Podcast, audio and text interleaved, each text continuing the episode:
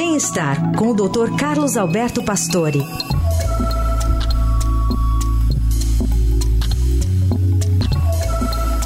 Tudo bem, doutor Pastori? Bom dia. Bom dia, Carol. Bom dia, ouvintes. Falar um pouquinho sobre felicidade e relacionamento nesse começo de semana? Vamos. É difícil falar de felicidade, né? Mas eu acho que é um assunto muito interessante, porque a Universidade de Harvard ela realiza um trabalho desde 1938 sobre desenvolvimento dos adultos. É, é o maior trabalho que existe no mundo sobre o tema e monitora até hoje questões sobre bem-estar, desenvolvimento, felicidade. E o interessante é que a pesquisa está na segunda geração, quer dizer, composta pelos filhos dos primeiros participantes, quer dizer, tem gente já com 90, 100 anos. E as conclusões são claras. O que nos deixa felizes e saudáveis são os relacionamentos que mantemos. Os responsáveis pelo estudo afirmam que as boas relações reduzem o nível de estresse e influenciam de como lidamos com dificuldades e desafios no dia a dia.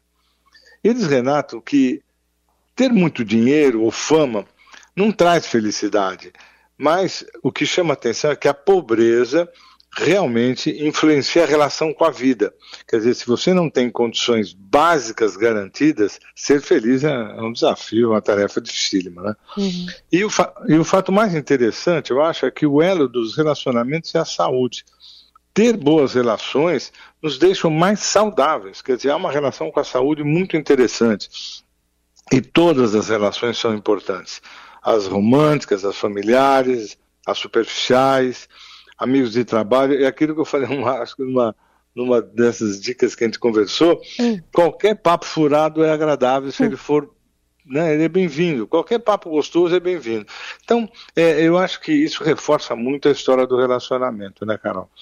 Que cada vez mais pesquisas têm apontado, né, de como realmente isso importa para a gente se manter saudável e possivelmente até para é, talvez fazer atividade física, se alimentar melhor, né? Acho que você estando bem, você está predisposto também a, a ter hábitos saudáveis, não, doutor? Não, não há dúvida. E eles fazem essa, essa relação que eu acho fundamental, né?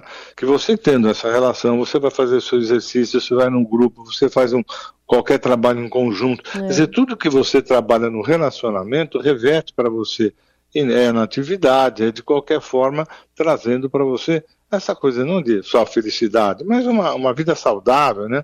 Que você possa ter nos relacionamentos. E o relacionamento é o dia todo, né, Carol? Ele não trabalha em casa. Quer dizer, você precisa manter um nível de relacionamento bom para que você fique saudável, né? Uhum. E que o seu ao redor fique saudável também. E eu acho que esse trabalho da Harvard é sensacional. São décadas, né? Fazendo as entrevistas com as pessoas, desde jovens até a idade adulta. E essa é uma experiência que eu acho boa, né? do que, que, é importante na vida da gente. Total. Até pela, pelo estímulo, por exemplo, quando a gente vê de grupos da terceira idade, né? Basicamente está falando de relacionamento ali, né? Sim, só, é isso mesmo. É. Quer dizer, porque, porque os idosos que ficam em casa, deprimidos, sozinhos, por que, que solidão Exato. adoece? Né? Solidão Exato. adoece. Então, a busca de um grupo para ajudar, um voluntariado no hospital, é. ou grupo de terceira idade para dançar, seja lá o que for, eu acho que isso traz muito benefício mesmo. Boa. Doutor Pastor, e uma dica de ouro aqui para esse comecinho de semana. Doutor, obrigada, viu? Até quarta. Boa semana.